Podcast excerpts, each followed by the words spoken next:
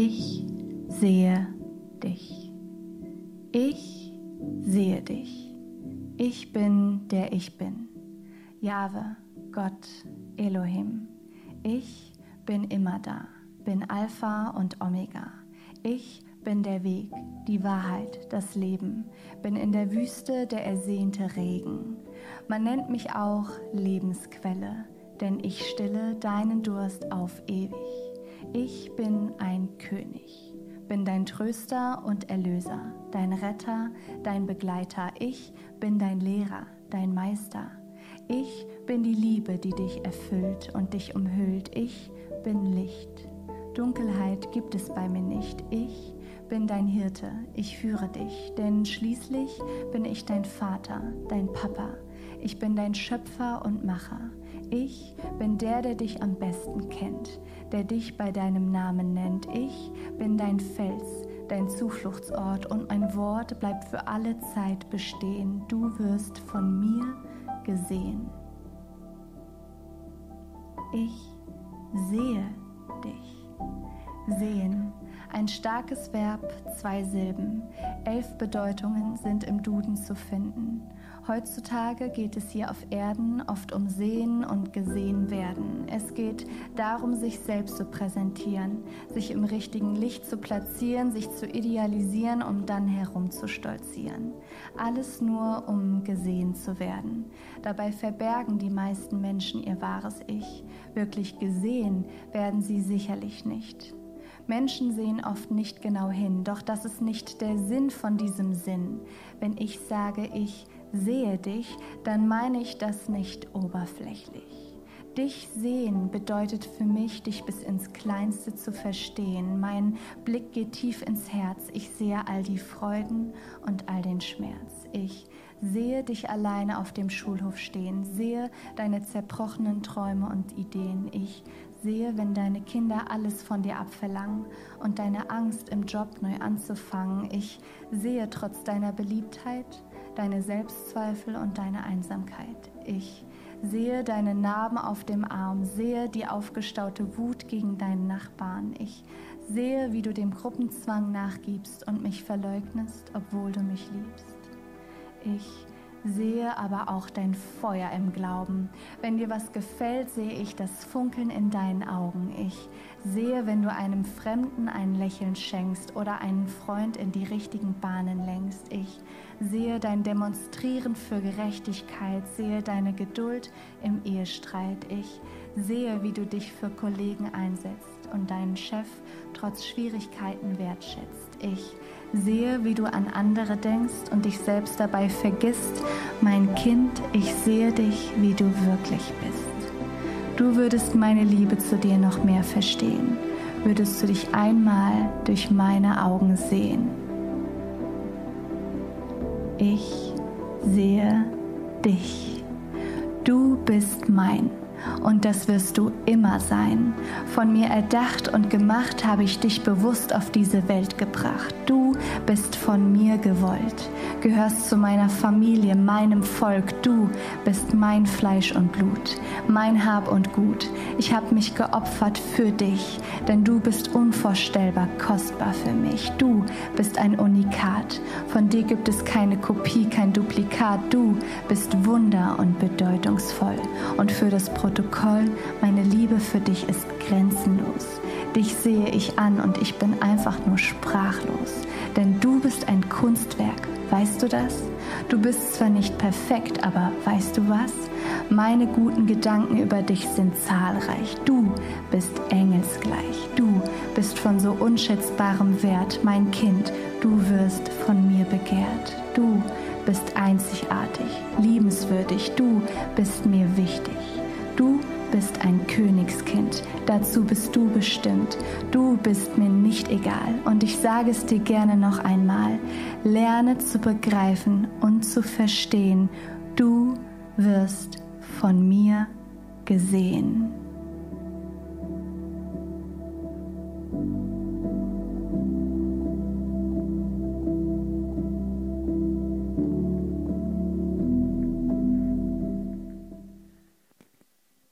Herzlich willkommen in diesem neuen Jahr, zu unserem ersten Gottesdienst 2023. Ich weiß nicht, habt ihr so viel Bock wie ich?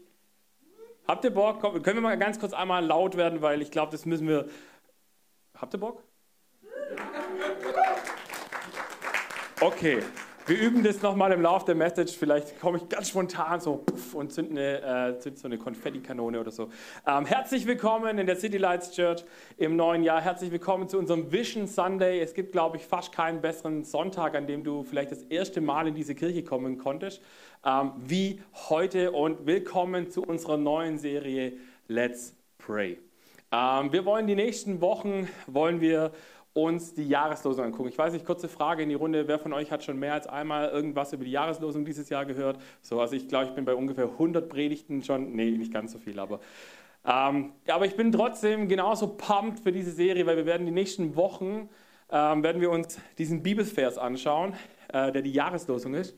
Ich werde heute ein paar Verse davor anschauen, vor allem im Schwerpunkt und in den nächsten Wochen wollen wir uns diese drei Personengruppen anschauen, die in diesem Jahresvers angesprochen werden, nämlich du selber, Gott und die anderen.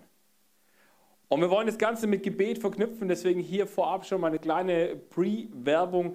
Wir werden die nächsten 21 Tage werden wir eine Fasten- und Gebetszeit machen, um Gott dieses Jahr zu weihen. Und wenn du Bock hast mitzumachen, wir treffen uns jeden Abend um 19 Uhr für einen Online-Call, beten, äh, treffen uns Input, halbe Stunde Gebet für die Kirche. Wenn du Bock hast dabei zu sein, komm mit dazu. Weil in diesem Jahr, glaube ich, werden ganz, ganz viele coole Dinge passieren und Deswegen ist es so gut, dass wir da mit dabei sein können. Der Bibelvers, ich habe ihn euch mal mitgebracht aus 1. Mose 16, Vers 13. Da heißt es, da rief Hagar aus, ich bin tatsächlich dem begegnet, der mich sieht. Darum nannte sie den Herrn, der mit ihr gesprochen hatte, du bist der Gott, der mich sieht. Und ich weiß nicht genau, was dieses Video gerade bei dir vielleicht auch ausgelöst hat. Ähm, ich, hab, ich bin da vor ein paar Wochen drüber gestolpert und dachte, wow, was für ein cooler Opener. Ähm, wie oft ist uns das bewusst, dass Gott ein Gott ist, der, der mich sieht? So, wir, wir hören das ganz oft, oder so, ja, Gott sieht alles und, Gott, ja, und wir haben es auch meistens mit dieser, mit dieser Strafen im Ohr so ein bisschen, ja, Gott sieht alles, was du tust. Und das ist der Punkt. Die Frage ist, welchen Blick haben wir auf diesen Gott? Auf die, haben wir ihn als liebenden Vater? Haben wir ihn als strafenden alten Mann auf der Wolke? Was ist mein Bild von diesem Gott? Ist es der Gott, der mich liebevoll ansieht? Oder ist es der Gott, der mich vielleicht verachtend, strafend ansieht? Ähm, und genau darum geht es. Wir haben, wir haben es in dem Video gesehen. Gott ist der Gott, der dich sieht in jeder Situation. Und ich fand es cool an diesem Video, dass es diese drei Bereiche. Ich sehe dich. Gott sieht, er sieht und er sieht dich. Ähm, so, so gut. Und wisst ihr, Gott ist nicht nur ein Gott, der uns sieht, sondern Gott ist ein Gott, der weiß, wo wir herkommen, der weiß, wo wir hingehen. Und Gott ist ein Gott, der das Beste für dein und mein Leben möchte. Und manchmal ist es ein bisschen schmerzhaft, wenn Gott kommt in unser Leben und sagt, hey, da gibt es ein paar Stellschrauben, an denen könnten wir mal drehen. Und wir, wir, wir, keiner von uns liebt Veränderungen, deswegen ist es immer ein bisschen schmerzhaft, wenn es passiert. Aber wir wollen uns heute ein bisschen kurz die, die Side Story angucken, weil es ist ja wichtig, wenn man Bibel liest, dass man nicht nur einen einzelnen Vers liest, sondern dass man auch den Kontext ein bisschen anguckt. Deswegen lasst uns kurz in die Geschichte eintauchen. Wahrscheinlich kennen ganz viele die Geschichte um Sarai, Abraham und Hagar. Ähm, die Geschichte ist ungefähr so: Hagar ist eine Dienerin von Sarai und es ist ungefähr zehn Jahre her, dass Abraham diese Begegnung hatte und gesagt bekommen hat, dass er eine äh, Nachkommenschaft bekommt, die so zahlreich sein wird wie die Sterne am Himmel. Zehn Jahre. Und nach diesen, weil nach diesen zehn Jahren die Sarai immer noch nicht schwanger war und sie, es hieß ja vor, vor, den zehn Jahren schon, dass sie schon relativ alt gewesen ist, ähm, hat sie gedacht, komm, ich habe da eine Idee und sie ist zu ihrem Mann gegangen und hat gesagt, du Abraham, ich habe mir da mal was überlegt. Was hältst du davon, wenn du mit meiner Dienerin in die Kiste hüpfst und das Kind, was daraus entstehen könnte, wird dann einfach meins sein? Wir kennen jetzt das Ende dieser Geschichte, aber ich glaube, wenn du jetzt überlegst, dein Ehepartner oder Ehepartnerin kommt auf die Idee und sagt, hey, wir kriegen zwar gar keine Kinder, aber hey, nimm doch hier einfach meine beste Freundin, mit der kannst du ins Bett und danach. Wir merken, das hat eigentlich, das, das ist schon ganz am Anfang, das ist schon zum Scheitern verurteilt. Und wir sehen dann auch, es passiert genau das. Hagar wird schwanger und weil Hagar schwanger ist und die Frau Sarai nicht, fängt sie an, ihre Chefin ein bisschen zu triezen und sagen, ich stelle mir das so ein bisschen vor, ihr müsst euch wenn ihr mich kennt, ihr wisst, ich liebe mir die, äh, die Bibel manchmal so ein bisschen comicmäßig vorzustellen. So. Und dann ist da die Hagar und sagt so, nee, nee, nee, nee, nee, ich bin schwanger und du nicht, ich bin schwanger und du nicht, altes Stückbar und so weiter. Und, und dann passiert Folgendes. Dann geht Sarai geht zu ihrem Mann Abraham und sagt, du Abraham, oder damals hieß es noch Abraham, Abraham, ich finde es nicht in Ordnung, wie die mit mir umgeht, kümmere dich mal drum. Was macht Abraham? Er macht den absolut männlichsten Move, den man machen kann und sagt, ja, pff, dein Problem. Ähm, deine Sklavin, kümmere dich darum, wie du Bock drauf hast, ist mir egal. Und dann geht dieser Mobbing-Kreislauf los und, äh, und Sarai fängt an, die Hagar zurückzudissen und sie so richtig zu knechten und so. Und Hagar kommt an diesen Punkt, wo sie sagt, weglaufen ist die einzige Lösung, die ich noch sehe. Und dann und dann kommen wir in die Geschichte, in die ich äh, mit euch eintauchen möchte. 1. Mose 16, Vers 7. Da heißt es, der Engel des Herrn fand sie an einer Wasserstelle in der Wüste auf dem Weg nach Schur. Wer mich kennt, weiß, ich liebe Nebensätze in der Bibel. Fällt euch was auf, wenn wir diesen Satz lesen? Der Engel des Herrn fand sie an einer Wasserstelle in der Wüste Schur. Was fällt euch auf, wenn ihr diesen Satz lest? Ihr dürft gerne laut reinrufen, wir sind eine interaktive Kirche. Äh, habt ihr eine Idee?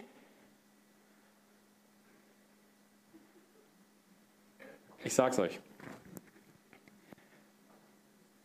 Der Engel des Herrn fand sie. Es war nicht so, dass Hagar in die Wüste gerannt ist und sie ist zufällig diesem Engel des Herrn begegnet, so, ach, interessant, ein Engel des Herrn, hätte ich jetzt gar nicht hier erwartet. So, sondern es war eher, wenn jemand etwas findet, dann hat er vorher gesucht. Und jetzt kommt der, der Gedanke. Nicht Hagar fand den Engel des Herrn, sondern der Engel des Herrn fand Hagar. Das heißt, Hagar ist weggelaufen und Gott hat sich auf die Suche nach ihr gemacht. Der Engel des Herrn geht los und findet sie an dieser Wasserstelle. Der Gott, der Himmel und Erde geschaffen hat, macht sich auf die Suche nach einer völlig unbedeutenden Dienerin, die von ihrer Chefin gedisst wird. Was ist das für ein Symbol? Hey, egal wo du stehst heute, egal wie wichtig oder unwichtig du dich fühlst, Gott ist auf der Suche nach dir. Und Gott will dich finden. Und vielleicht will er dich in diesem Jahr finden, in diesem Jahr 2023. Weil Hagar rannte vor ihrer Herrin weg und sie rannte vor ihrem Problem weg. Weil, wir werden gleich sehen, es ist ja nicht so, dass, äh, dass Sarai einfach so aus Jux und Dollerei ein bisschen fies zu ihr wurde, sondern es ist ja so, dass wir ge gehört haben, dass ja Hagar sie ja auch ein bisschen getriezt hat. Und es geht weiter. Ah, den Bibelvers habe ich gar nicht eingefügt, fällt, fällt mir gerade auf. Ähm, haben wir die nächsten zwei Verse? Wahrscheinlich nicht, wenn sie nicht in meinem Skript stehen. Ha, egal, ich erzähle euch die zwei Verse so. Äh, Vers 8, wenn ihr eure Bibel dabei habt, packt sie aus. 1. Mose 16, 8. Äh, ist gut, wenn wir unsere Bibeln immer dabei haben, zur Not auch einfach nur in Digital Form. Ähm, da heißt es äh, in Vers 8, dass der Engel des Herrn sie anspricht und fragt, Hagar, wo kommst du her und wo willst du hin? Und dann sagt er im gleichen Atemzug, By the way, ich fände es richtig gut, wenn du einfach wieder zu Sarai zurückgehst. Und diese Hagar bekommt von ihm den Rat, sie soll zu Sarai zurückkehren und sie soll sich ihren Problemen stellen, der Ursache ihres Problems, vor dem sie weglaufen ist. Und sie soll sich nicht nur diesem Problem stellen, sondern sie soll sich auch noch unterwerfen, heißt es da im Wort Gottes. Das heißt, sie geht los, äh, der Engel des Herrn geht los und sagt, ordne dich deiner Chefin unter. Und er macht es nicht, äh, Gott macht es nicht, weil er sagt, deine Einst also das, was du gemacht hast, war vielleicht nicht so okay.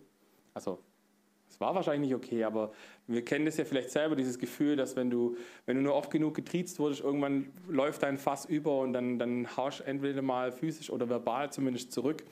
Ähm,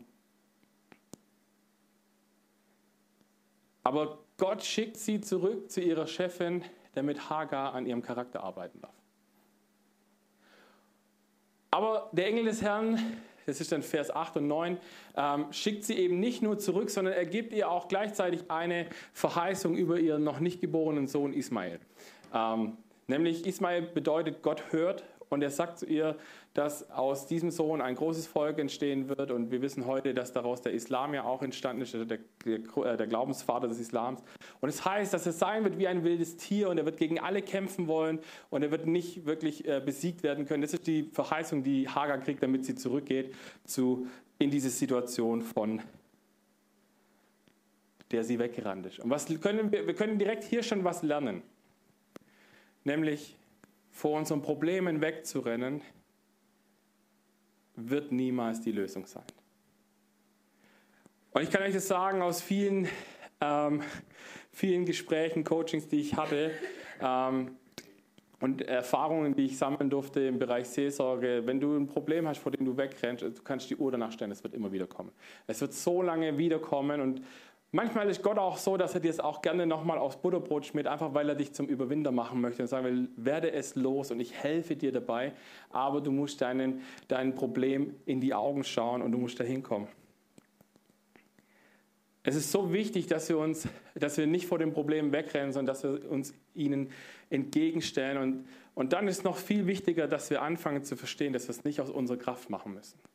Gott verspricht uns, dass wir nicht aus unserer Kraft diese Probleme bewältigen müssen, sondern dass er uns seine Kraft gibt, dass wir zu überwindern werden. Und dann bekommt sie eben diese Verheißung und dann kommt dieser Ausruf, den wir gerade schon mal hatten äh, aus 1. Mose 16, 13. Äh, du bist der Gott, der mich sieht. Ich finde es spannend. Es ist nicht nur ein Gott, der sie sieht, sondern du bist der Gott, der mich sieht. Und wir haben in dieser Geschichte, haben wir bisher erkennen dürfen drei Dinge. Wir haben drei Lebensgeschichten eigentlich gerade schon verarbeitet. Wir haben Sarah gehabt, die ungeduldig wurde, weil nach zehn Jahren noch nichts passiert ist. Ich weiß nicht, vielleicht entdeckst du dich da gerade wieder. Gott hat dir vielleicht mal was auf dein Herz gelegt, dir vielleicht ein prophetisches Wort mitgegeben und du sagst, okay, ich warte und ich warte und ich warte und, ich, und es passiert irgendwie nichts. Und wir Menschen haben dann so die Eigenschaft, dass wir anfangen, selber zu gehen und zu sagen, und jetzt machen wir das möglich, jetzt wird es gut und ich kriege das hin. Und Abraham machte den Fehler, dass er eigentlich das hätte kommen sehen müssen, zu sagen, das ist eigentlich eine richtig dumme Idee, wenn ich mit einer Dienerin ins Bett gehe. Weil was passiert denn, wenn das passiert, was du vorhast? So, also hätte, ich glaube, hätte, hätte Abraham sich fünf Minuten hingesetzt und darüber nachgedacht, wäre er, glaube ich, auf den Tritt gekommen, dass es keine besonders weise Entscheidung sein kann. Und viel schlimmer noch, er stimmt diesem Plan zu und am Schluss weigerte er sich, zu helfen, das Problem zu lösen, zu vermitteln, zu sagen, okay, wie man das ja schon macht, so als Moderator zu sagen, okay, du hast ein Problem und du hast ein Problem, jetzt hören wir beide Probleme mal an. Und dann stellen wir fest im Aussprechen, dass es total Schwachsinn ist von beiden Seiten. Und ich erkläre euch das als Moderator außenstehend, sage, Freunde, fällt euch auf, wie unnötig das ist? Und dann hätte vielleicht ganz viel schon gelöst werden können, aber Abraham sagt halt, na, ist nicht mein Problem, go for it, ja, ist mir egal, was du mit dir machst. Und eben Hagar, die vor ihrem Problem davonläuft. Und jetzt kommt der Gott, der Himmel und Erde geschaffen hat, in diese Geschichte rein. Wir stehen manchmal da und vielleicht guckst du auf dein Leben und du denkst dir, oh mein Gott, wie willst du mit diesem Scherbenhaufen denn irgendwas Brauchbares anfangen? Wer von euch hat schon mal so ein Gefühl oder ein ähnliches Gefühl gehabt, so, Gott, wenn du mein Leben anguckst, was willst du da damit machen? Und ich bin voll dabei. Äh, ich fühle dieses, äh, dieses Thema absolut. Und es kommt eine Fähigkeit von Gott rein, die einfach nur Gott kann. Weil Gott kommt und kann im größten Chaos sein Ziel vollenden. Im Römerbrief lesen wir an einer Stelle, dass dem Glaubenden alle Dinge zum Besten dienen werden. Egal wie messy dein Leben gerade ist, egal wie, wie katastrophal sich Dinge anfühlen, Gott kann am Ende das zu was Gutem machen, wenn wir ihn denn lassen. Es gibt kein Problem, das für Gott zu groß wäre, wenn wir ihn mitspielen lassen. Und wir sehen, die Geschichte von, ha von den dreien, von äh, Abraham, Sarah und Hagar, die geht folgendermaßen aus. sie bekommen doch noch den Sohn, also Sarah und Abraham bekommen doch noch den Sohn Isaak, den sie sich so lange gewünscht haben, auf die Art und Weise, wie Gott sich gedacht hat am Anfang, nämlich zwischen Abraham und Sarah. Und auch hier gibt es wieder einen Punkt, wo, wo wir die Geschichte weiterlesen und dann fängt er an, nachdem er den Sohn hat, fängt er an zu sagen, ja, okay, jetzt brauche ich ja den anderen Sohn eigentlich nicht mehr. Und, und, und er wirft sie weg und sagt, geht weg hier, ich hab, ich, wir brauchen euch nicht mehr. Wir, haben, wir sind ja jetzt wieder in der Verheißung Gottes. Und Gott sagt, der Name Ismael, Gott hört. Und er hört diese Klage, die Hagar dann wieder hat und sagt, hey, versorgt mich eigentlich der Gott noch? Er hat mir doch eine, er hat mir doch eine Verheißung gegeben. Warum, äh, also, also dann mach doch was. Und Gott macht. Gott schreibt eine komplett andere Geschichte, die vorher wahrscheinlich so nicht unbedingt geplant war, aber nimmt sie einfach auf und sagt, egal was du mir hinschmeißt, ich kann irgendwie Gold draus machen. Und ich habe gestern Abend, habe ich das auch wieder ge gehabt, ich war... Ähm, äh, auf so einem Leadership-Training und wir haben da Videos geguckt.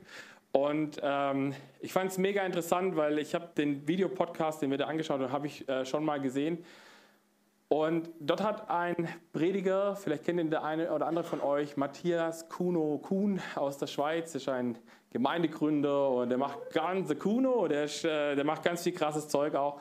Und der hat so ein bisschen aus seinem Leben erzählt und es ging um im göttlichen Tempo unterwegs zu sein.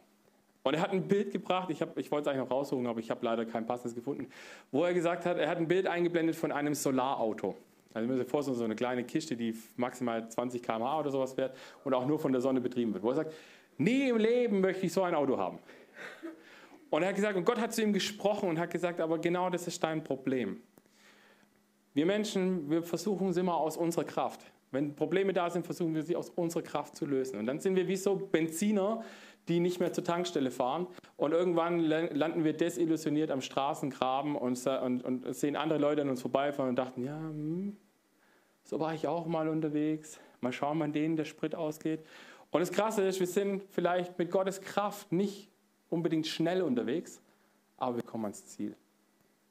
Und das Krasse ist, wenn wir lernen, aus Gottes Kraft zu leben, aus seiner Gnade zu leben, zu sagen, nicht ich muss es machen, nicht ich muss es schaffen, sondern ich muss erkennen, dass ich Gott brauche, damit überhaupt was funktioniert. Ich brauche Gott nicht, um in die Kirche zu gehen, ich brauche ihn, um morgens aus dem Bett aufzustehen. Und wisst ihr, wir haben eine Aufgabe und Gott hat eine Aufgabe. Unsere Aufgabe ist, dass wir uns demütigen und sagen, Gott, ich brauche dich. Und Gottes Aufgabe ist es, uns dann die Ehre zu geben, die wir uns vielleicht wünschen. Wenn wir, andre, wenn wir es anfangen, Gottes Aufgabe zu übernehmen, und sagen, ich muss mich erhöhen, ich muss aus meiner Kraft sagen und ich muss das Lob einheizen, dann übernimmt Gott unsere Aufgabe und fängt an, uns zu demütigen. Fühlt sich nicht schön an, aber es ist einfach nur, weil wir die Rollen vertauschen. Meine Aufgabe ist es, demütig zu bleiben, mich immer wieder zu erinnern, demütig zu sein, zu sagen, ich brauche diesen Gott, der Himmel und Erde geschaffen hat, damit ich überhaupt nur aus meinem, den, den ersten Fuß aus meinem Bett am Morgen rausstreben kann.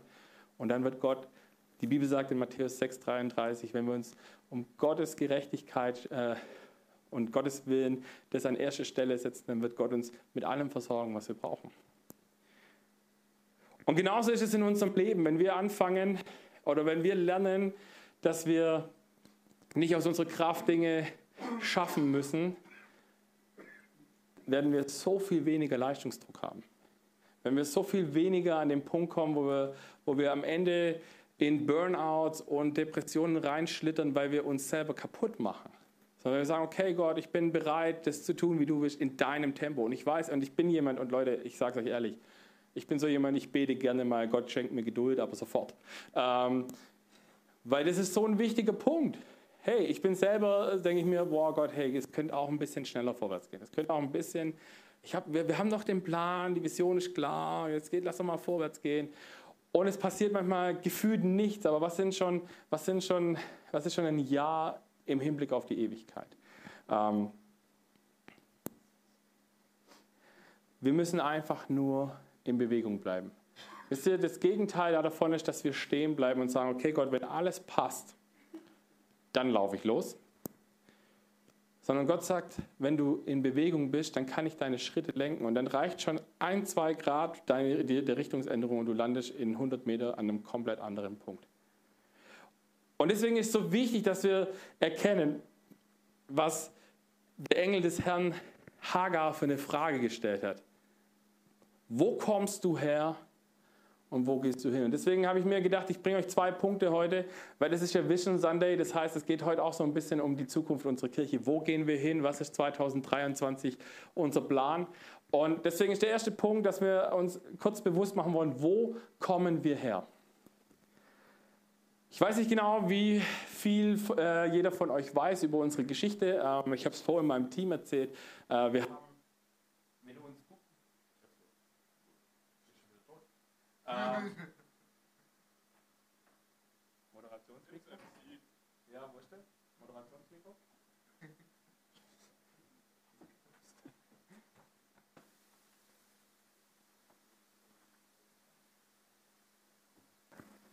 Das ist, wow. Das ist immer gut, äh, wenn ich meine, wenn die wichtigen Dinge passieren oder die wichtigen Dinge angesprochen werden, dann fängt die Technik an zu. Äh, ist das jetzt das Mikro oder das andere, das fuppt? Okay, super. Ähm, wo war ich? Genau. Äh, ich ich habe die Frage gestellt, wer, äh, äh, nee, ich wollte erzählen von diesem äh, Kommentar. Äh, wenn du äh, City Lights Church googelst, dann ähm, dann findest du so ein paar Kommentare, wie man das so macht. Und unter anderem gibt es einen Kommentar, der äh, wurde vor einem Jahr oder sowas, oder vielleicht auch schon vor zwei Jahren verfasst, wo es dann, da stand dann sowas drin wie, ähm, ja, diese Kirche ist ja komisch, weil sie hat jetzt irgendwie innerhalb von ein paar Jahren dreimal ihren Namen gewechselt, aber der Pastor ist immer noch der gleiche, das ist ja irgendwie strange, das, kann ich, das ist nicht normal, ähm, da würde ich nicht hingehen. Ähm, ich war geneigt, als ich diesen Kommentar gelesen habe, darauf zu antworten habe dann gedacht, nein, ich mache es nicht. Ähm, weil mir klar geworden ist, dass diese Person überhaupt die Geschichte von uns gar nicht kennt. Sie weiß nicht, es ist nicht so, dass ich irgendwie einmal im Jahr hinsetze und sage, so, jetzt suchen wir uns einen neuen Namen aus, weil ich habe nichts Besseres zu tun, sondern äh, es hat ja eine Geschichte. Und ich möchte euch ein bisschen mit auf diese Reise nehmen, weil das ist ein ganz wichtiger Punkt. Wo kommen wir her? Ähm, wir waren mal ICF. Ähm, für die, die es nicht wissen, wir waren mal äh, ein Campus von ICF Stuttgart, hießen ICF Heilbronn.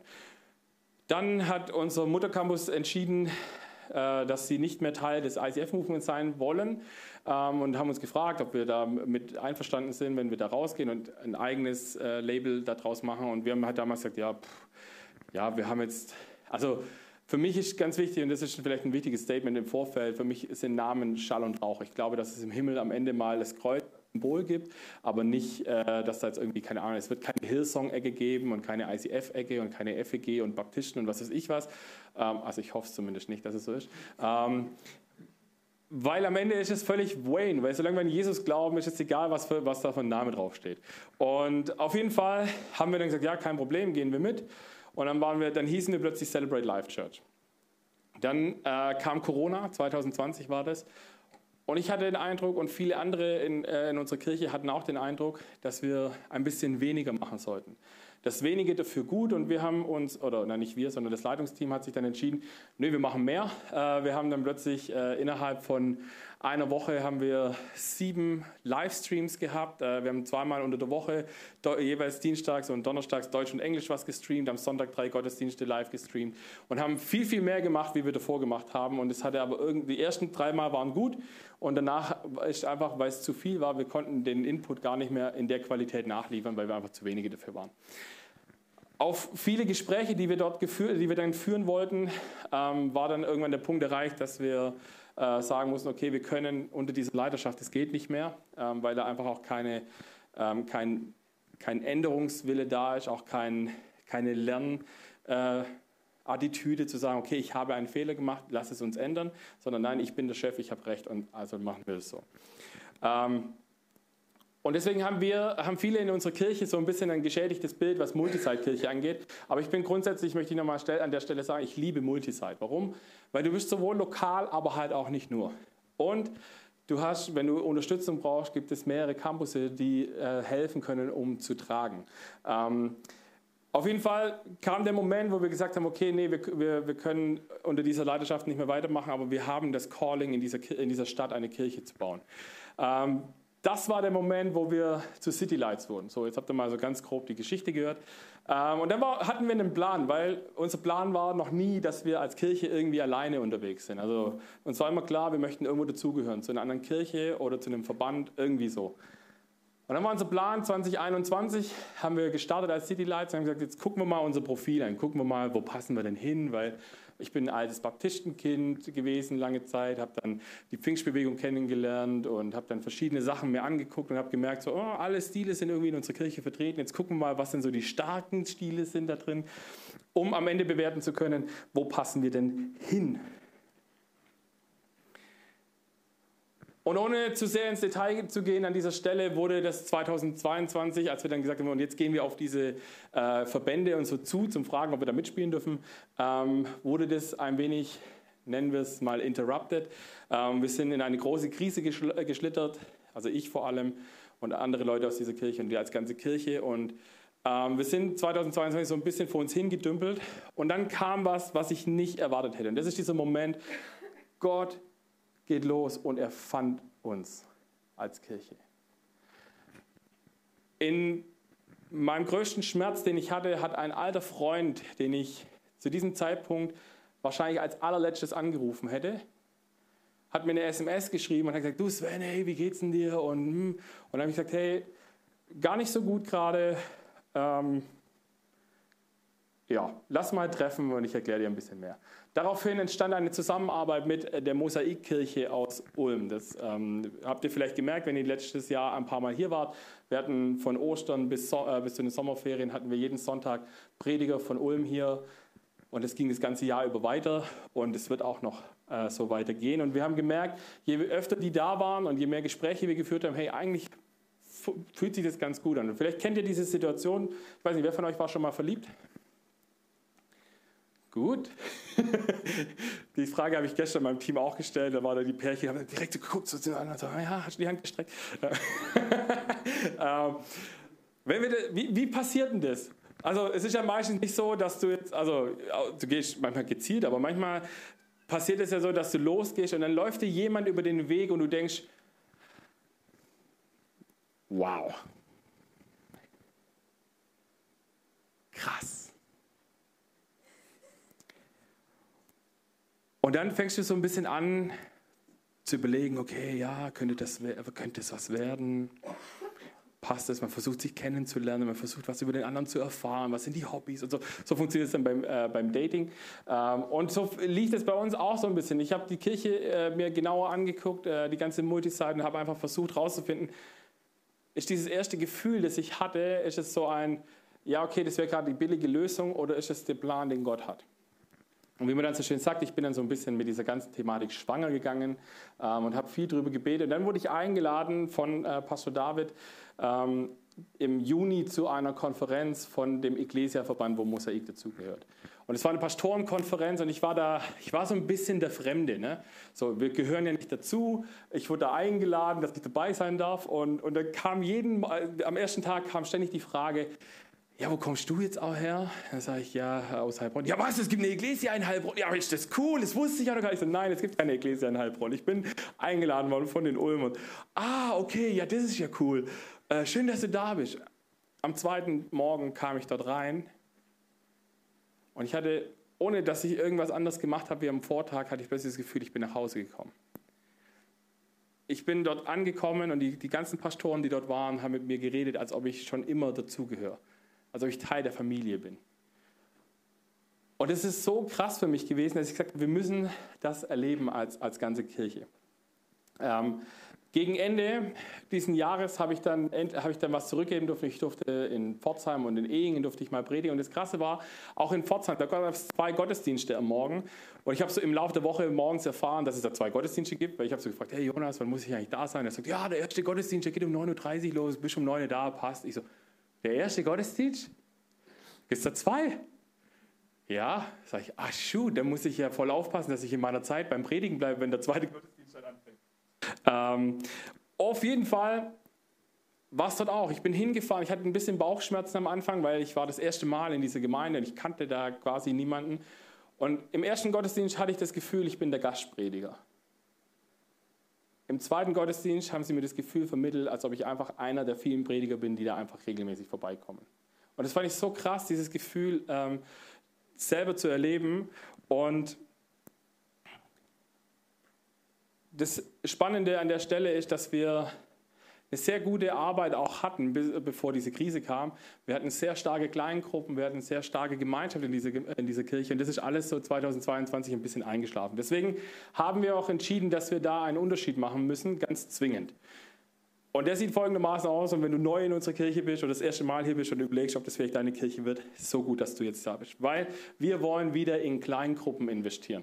Ähm, das heißt, der Traum unserer Kirche ist, dass jeder Teil einer Kleingruppe ist. Warum? Weil Kleingruppe schafft Gemeinschaft, Kleingruppe schafft Verbindlichkeit. Kleingruppe ist deine First Family. Wenn es dir nicht gut geht, wenn die Kirche ein bisschen größer wird, dann kann der Pastor, so, so, schön, so blöd es jetzt klingt, nicht immer wissen, dass es dir gerade nicht gut geht. Aber deine Kleingruppe ist genau dafür da. Die weiß, dass es dir nicht gut geht, die weiß, dass du gerade Prüfungen hast, die weiß, dass du gerade ähm, dabei bist, deinen Job zu wechseln oder was auch immer und die sind für dich da. Die kochen für dich, wenn du krank bist. Ähm, wie auch immer. Ja, also, mein, also ja, gutes, ne, also nur, nur, zukünftig für alle Kleingruppen, Kleingruppen kochen für jemanden, der krank ist. Ähm, neues, neues äh, Standard gesetzt. Ähm, aber das ist ganz wichtig. Deswegen, wenn du keine Kleingruppe hast, dann lade ich dich ein. Äh, Lukas wird nachher noch ein bisschen mehr dazu sagen. Wir wollen ein Kleingruppenprogramm starten, ähm, damit jeder Teil von dieser, äh, von dieser Kirche und von der Kleingruppe sein kann. Das, zweite, das ist das Erste, was wir, was wir verändern für 2023. Das Zweite, was wir verändern, ist, dass wir die Gemeinschaft nach den Gottesdiensten fördern wollen. Was heißt es konkret? Konkret heißt es, dass es nach jedem Gottesdienst hier was zu essen geben wird. Nachher habt ihr die Möglichkeit, an unserer Kaffeebar Sandwiches zu kaufen. Einfach, dass ihr nicht gleich gehen müsst, dass ihr was in den Bauch kriegt und dass ihr einfach noch ein paar Minuten mit irgendjemandem ins, ins Gespräch kommt und nicht eben wegen Essen nach Hause müsst. Weil Essen schweißt zusammen und unser Plan ist, dass wir eben noch sehr viel mehr äh, da rein investieren. Wir haben letztes Jahr angefangen, für eine Küche Geld zu sammeln, dass wir wirklich auch anständig kochen können hier. Ähm, und da sage ich euch, Nee, das sage ich euch einfach jetzt schon. Ähm, wir werden auch unsere Gottesdienste ein bisschen ändern. Ähm, wir hatten vor zwei Jahren haben wir immer am ersten Sonntag des Monats haben wir einen Morgen- und Abendgottesdienst gemacht. Das war ein bisschen too much. Äh, wir haben aber entschieden, dass wir, äh, dass wir Kinder und Jugendliche in dieser Kirche brauchen und Familien. Und wir haben gesagt, der erste Sonntag des Monats ab Februar wird ein Morgengottesdienst hier stattfinden mit Kinderprogramm und mit einem geilen Mittagessen danach. Also ihr könnt euch freuen, ihr müsst, dürft da kommen, da es richtig gut essen. Müsst ihr unbedingt dabei sein. Kocht der Pastor Sven auch vielleicht mal seine berühmten Spaghetti. Ähm, und dann, was noch viel wichtiger ist für das Thema Gemeinschaft, wir wollen ein altes Konzept aufleben lassen. Dieses alte Konzept heißt Come Together. Ich weiß nicht, ob noch irgendjemand von euch Come Together kennt. Ähm, Come Together ist ein Part, der, man kann es so zusammenfassen, es sind Events von Leuten aus der Kirche, die nichts mit Kirche zu tun haben. Also da kann zum Beispiel hatten wir das und sind da mal als Gruppe Kart fahren gegangen. Das heißt, irgendjemand hatte Bock, das zu organisieren. Dann haben wir per WhatsApp haben wir gesagt, okay, hier gibt es einen Link und dann planen wir das irgendwie oder die Person plant das und dann sind wir, haben wir uns getroffen. Wir waren, glaube ich, 10, 15 Leute zum Kartfahren. Ähm, oder und da will ich den Alex auf die Bühne holen ähm, an der Stelle. Äh, der Alex hat eine ganz spannende Geschichte, wie der Teil unserer Kirche geworden ist vor, warte, gestern haben wir es gesagt, acht Jahren jetzt doch schon? Wow, doch schon von Anfang an quasi. Ey, verrückt. Ähm, genau, herzlichen Applaus für Alex. Das ist Kultur in unserer Church, dass wir Leute begrüßen. Hey, so gut. Ähm, ja, und der Alex hat, äh, den habe ich ganz spontan gefragt die Woche, ob er Bock hat, uns einfach zu erzählen, wie, denn, wie er denn Teil dieser Kirche wurde.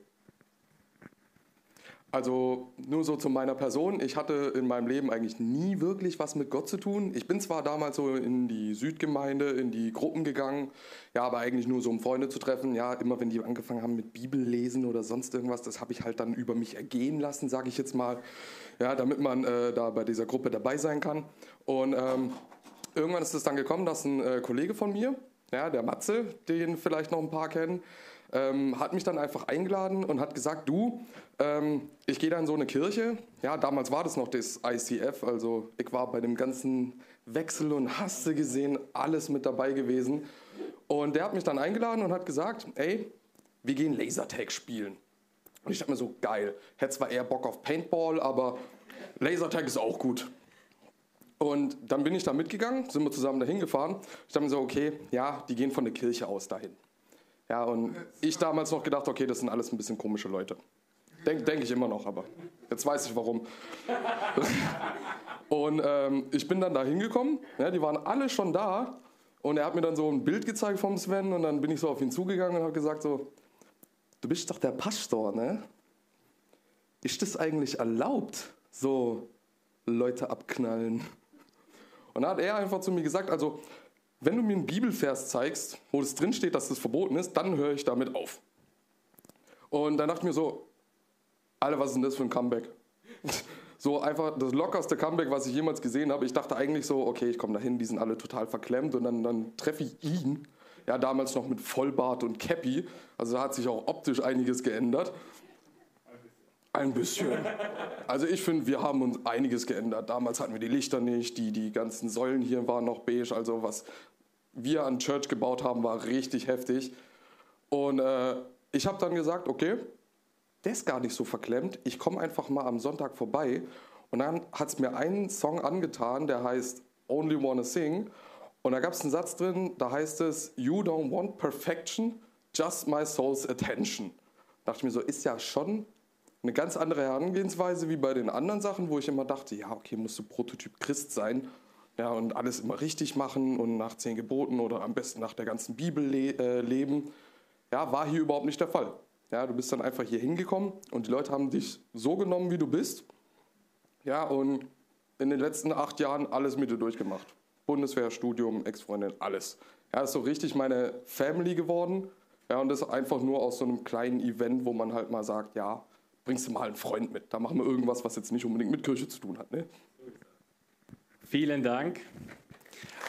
Also, um die Geschichte noch kurz abzurunden, ich habe gesagt, es, äh, es, soll ein Vers sein, wo drin steht, dass man keinen Lasertag spielen darf. Das war nämlich ein bisschen die Herausforderung. Ähm, nur um die Geschichte richtig zu erzählen. Aber diese Events brauchen dich. Das heißt, du kannst Teil dieser Kirche sein, indem du sagst, hey, ich habe Bock, genau sowas zu machen. Ähm, wir werden zum Beispiel äh, auch Kochkurse anbieten in Zukunft, weil meine, meine Mom ist eine super gute Köchin und sie hat gesagt, hey, ich bringe euch bei, wie man, keine Ahnung, Maultaschen, Kartoffelsalat, all diese Sachen, so, so Basic-Sachen eigentlich macht. Und, äh, und das, das werden wir hier anbieten. Oder ähm, was auch immer, wenn du sagst, hey, ich gehe gerne ins Kino, dann, dann schnappt ihr Leute und geh mit denen ins Kino. Habt das Ziel ist, das Wichtigste ist, dass wir am Ende Gemeinschaft und Spaß haben dass Leute ankommen können und merken, und das ist mir das Wichtige, bei Come Together geht es immer darum, eben das, was Alex gerade eigentlich auch beschrieben hat, zu merken, dass Menschen, die mit Jesus unterwegs sind, müssen nicht verklemmt und irgendwie komisch sein, sondern die sind ganz normal und haben einfach noch einen Best Buddy, der immer da ist. Ähm, und, und das kann ganz easy funktionieren und so ist absolut natürlich. Da kommen wir her. Und wo wir herkommen, wirft natürlich auch diese Frage auf, die, äh, die der Engel des Herrn Hager gestellt hat. Wo gehen wir hin? In Sprüche 29, äh, 18 heißt es, wenn ein Volk oder beziehungsweise wenn keine Offenbarung da ist, verwildert ein Volk, aber wohl dem, wenn es das Gesetz Gottes, äh, das Gesetz beachtet. Offenbarung kann man an der Stelle auch mit Vision äh, übersetzen. Ähm, deswegen auch Vision Sunday, deswegen muss ja dieser Vers auch heute kommen. Ähm, und Vision heißt, Vision Sunday heißt, eine klare Richtung vorzugeben, zu sagen, da gehen wir hin, das ist, da hauen wir den, die Kompassnadel rein und sagen unserem Navi, dort wollen wir landen und jetzt gucken wir, wie wir da hinkommen. Wenn wir das nicht tun, wenn du, das gilt übrigens für deine Beziehungen, Freundschaften, Partnerschaften, Ehe, Familie, dein ganzes Leben. Wenn du nicht weißt, wo du ankommen möchtest, dann wirst du dich irgendwann im Kreis, dann wirst du nirgends ankommen. Deswegen ist es so wichtig, dass du eine Vision hast und ein klares Ziel hast, wo es hingeht. Ich habe einen Leiter, der, je nachdem, wie du im evangelikalen Bereich unterwegs bist, die einen wollen seine Bücher verbrennen, die anderen sind eher wie ich und sagen, äh, ich finde immer noch gut, was er gemacht hat. Er heißt Bill Hybels, ich weiß nicht, ob ihr Bill Hybels kennt. Ähm, und Bill Hybels hat Folgendes gesagt. Er hat gesagt, Vision ist ein Bild von der Zukunft, das Leidenschaft auslöst. Das heißt, Vision, wenn wir über Vision sprechen, dann wollen wir über ein Bild sprechen, dass wir sagen, jedes Mal, wenn ich an dieses Bild denke, ich, boah, habe ich Bock dabei zu sein. Ey, boah, habe ich Bock dabei zu sein. Und zu einer gesunden Vision gehört auch immer ein bisschen Veränderung. Und jetzt ist es einfach so, das sind wir ganz ehrlich, jeder Mensch ist ein bisschen Gewohnheitstier und was wir am wenigsten mögen, ist Veränderung. Oder? Also wer von euch liebt Veränderung? Jetzt vielleicht, wenn ich fertig geteacht habe, ja. Äh, und deswegen haben wir gesagt, wir möchten 2023 auf eine Reise gehen mit dieser Kirche, die Veränderung bewirkt, aber nicht von heute auf morgen, sondern einfach äh, ein Schritt nach dem anderen. Und deswegen freue ich mich an dieser Stelle ganz offiziell zu verkünden, dass wir in einen Modus gehen, der sich Mosaic Friends nennt. Ähm, ihr erinnert euch vielleicht noch an meine, an meine Geschichte von vorhin mit dem Verliebtsein. Äh, wenn wir verliebt sind und wir merken, okay, das passt, man kommt, kommt zusammen und man merkt, ah, es passt sogar noch sehr viel besser, dann geht man irgendwann den nächsten Schritt und sagt, lass doch mal verloben. Und was folgt der Verlobung im Normalfall? Die, die Heirat, genau. Genau das ist unser, unser Weg für 2023. Wir haben gesagt, wir möchten bewusst in den Status der Verlobung mit Mosaik gehen und sagen, wir wollen uns kennenlernen, wir wollen uns noch intensiver kennenlernen und zwar auf allen Ebenen äh, versuchen zusammenzukommen und äh, zu erkennen, wie die anderen so funktionieren.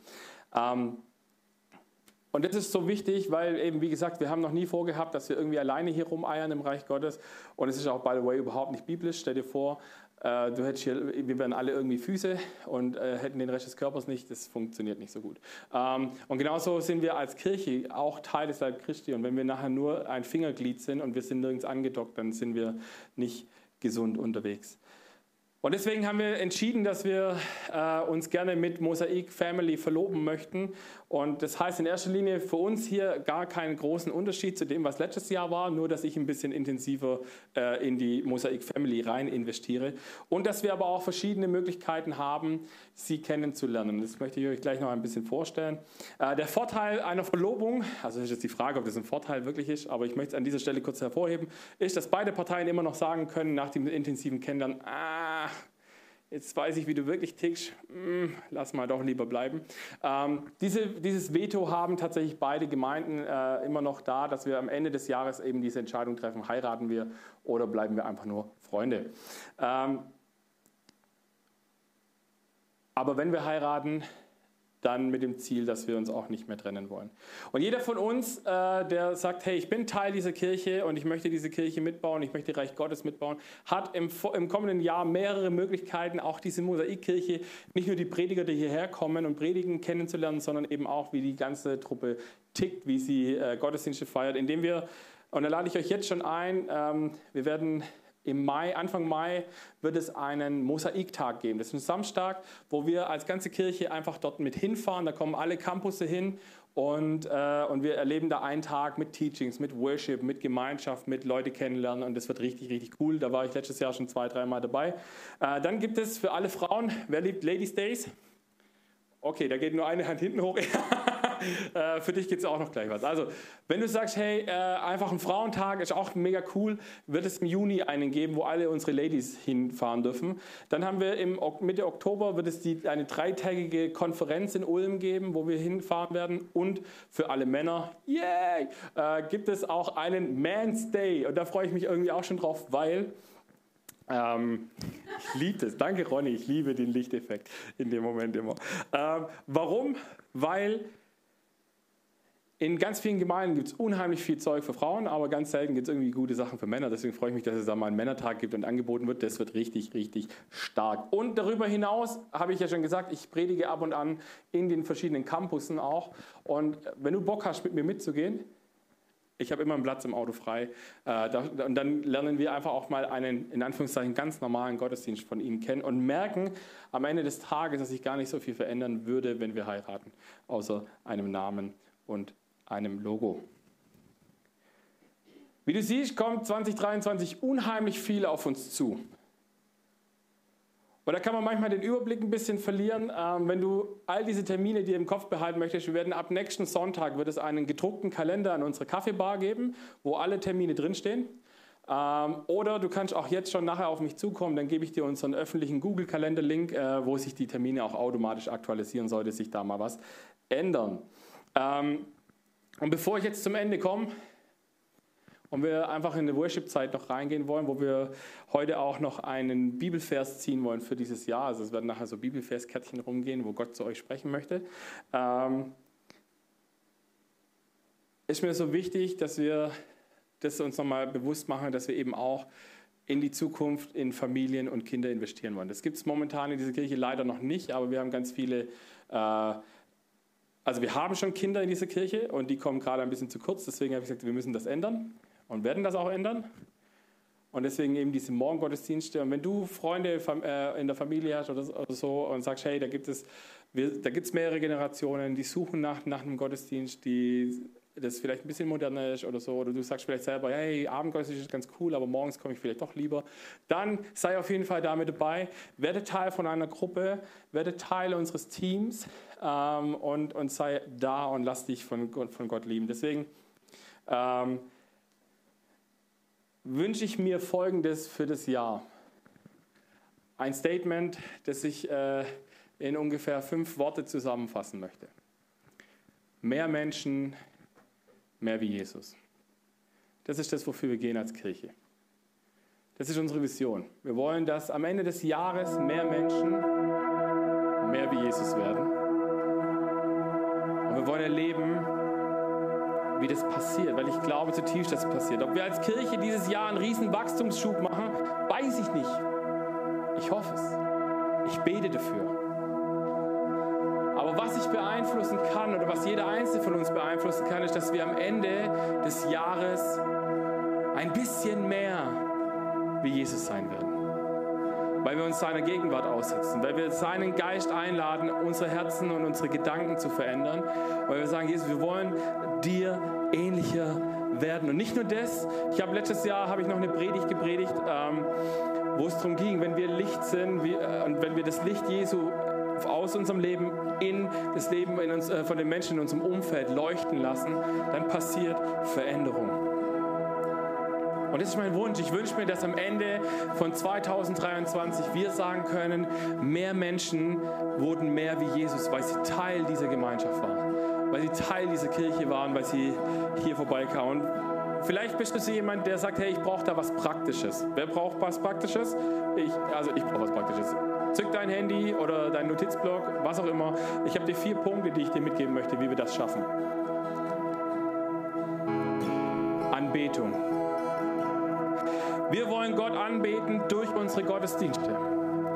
Das heißt, wir kommen mit einer Erwartungshaltung in jeden Gottesdienst. Ich, ich, würde mir wünschen, dass wir jeden Sonntag hierher kommen und sagen, Gott, ich bin hier, ich mache mein Herz auf und bitte berühre du mich. Der zweite Punkt ist Evangelisation. Wir wollen Menschen zu Freunden Gottes machen. Dafür treffen wir uns. Dafür gibt es Come-Togethers, wo Leute, die Jesus nicht kennen, einfach mal easy dazukommen können und merken, hey, die sind gar nicht so komisch, wie ich immer dachte. Oder die, oder die Kleingruppe. Dort können Menschen, die Jesus nicht kennen, vielleicht ein bisschen mehr erkennen, dass Leute gar nicht so komisch sind, wenn sie mit Jesus unterwegs sind. Oder natürlich auch unser Gottesdienst, wo man das auch merken kann. Der dritte Punkt ist Gemeinschaft. Wir wollen das Leben teilen in Kleingruppen. Und diese Kleingruppen können ganz unterschiedlich aussehen. Das kann von, wir lesen zusammen Bibel, wir beten zusammen, wir machen Sport zusammen, wir machen keine Ahnung was zusammen. All, es ist alles möglich. Hauptsache, wir haben Gemeinschaft und wir werden Jesus ähnlicher. Und das Letzte ist Hingabe. Wir wollen der Gesellschaft im Alltag dienen. Und ich habe es noch gar nicht erwähnt, aber das ist ein ganz wichtiger Punkt. Wir als Kirche wollen einen Unterschied machen in diesem Jahr, indem wir wieder Kontakt aufgenommen haben zu den Barber Angels. Ich weiß nicht, ob ihr die kennt. Das sind ehrenamtliche Friseure, die nehmen ihren freien Tag, Sonntag und Montag und gehen in verschiedene Städte und bieten Obdachlosen und Bedürftigen kostenlose Haarschnitte an. Und die kommen dieses Jahr zweimal zu uns, einmal im Mai, einmal im Oktober.